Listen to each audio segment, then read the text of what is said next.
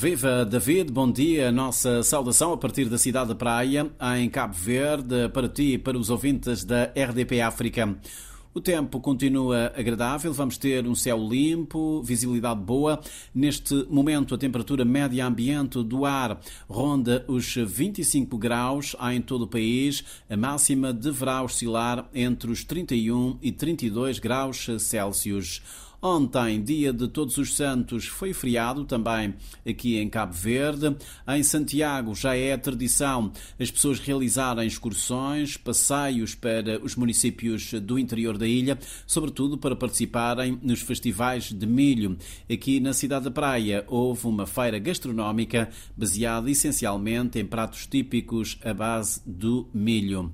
David, quanto à atualidade informativa, tem girado em torno de dois assuntos. O primeiro tem que ver com o chumbo no Parlamento da resolução apresentada pelo PAICV sobre as comemorações oficiais do centenário do nascimento de Amílcar Cabral, esta figura incontornável da história de Cabo Verde, quando mais não seja pelo seu contributo para a independência nacional. Depois de ter sido retirado da ordem do dia da Assembleia Nacional eh, ao longo longo de várias sessões consecutivas. O diploma foi rejeitado na passada segunda-feira com os votos contra do grupo parlamentar do MPD, o partido que suporta o governo. O resultado desta votação tem suscitado algumas reações, nomeadamente do Presidente da República, José Maria Neves, e da Fundação Amílcar Cabral, que se mostrou estupefacta com a decisão do Parlamento. Este é um assunto que promete ainda fazer correr muitos argumentos o segundo tema, que também tem estado na agenda mediática e nos comentários nas redes sociais, prende-se com a abstenção de Cabo Verde na votação da resolução da Assembleia Geral das Nações Unidas que pedia uma trégua humanitária imediata, duradoura e sustentada eh, que conduz à secessão das hostilidades em Gaza. Depois de o Presidente da República ter vindo a público criticar o posicionamento do governo, lembrando que não se pode abster quando estão em causa os direitos humanos, a Carta das Nações Unidas e o direito uh, internacional. O ministro dos Negócios Estrangeiros primeiro vai explicar que a posição de Cabo Verde eh, se deveu ao facto de a resolução não condenar de forma expressa os ataques do Hamas a Israel no dia 7 de outubro, um texto que, na ótica do chefe da diplomacia cabo-verdiana, era bastante parcial. David, os cabo-verdianos estão também atentos ao evoluir da situação nas ilhas da Brava e do Fogo, que na segunda-feira, ao início da tarde, noite, registaram eh, alguns abalos sísmicos na ordem dos 4.5 na escala de Richter. Houve pequenos danos, eh, pelo menos três casas ficaram sem tetos, uma senhora foi atingida no braço por eh, algumas telhas e teve que ser conduzida ao centro de saúde.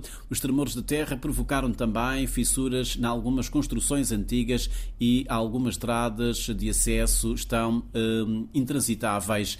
Este mês de novembro não está a começar eh, com boas notícias para os utentes do Serviço de Transportes Marítimos entre as ilhas. A Cabo Verde Interilhas acaba de aumentar o tarifário de transporte de mercadorias num valor médio de 25%.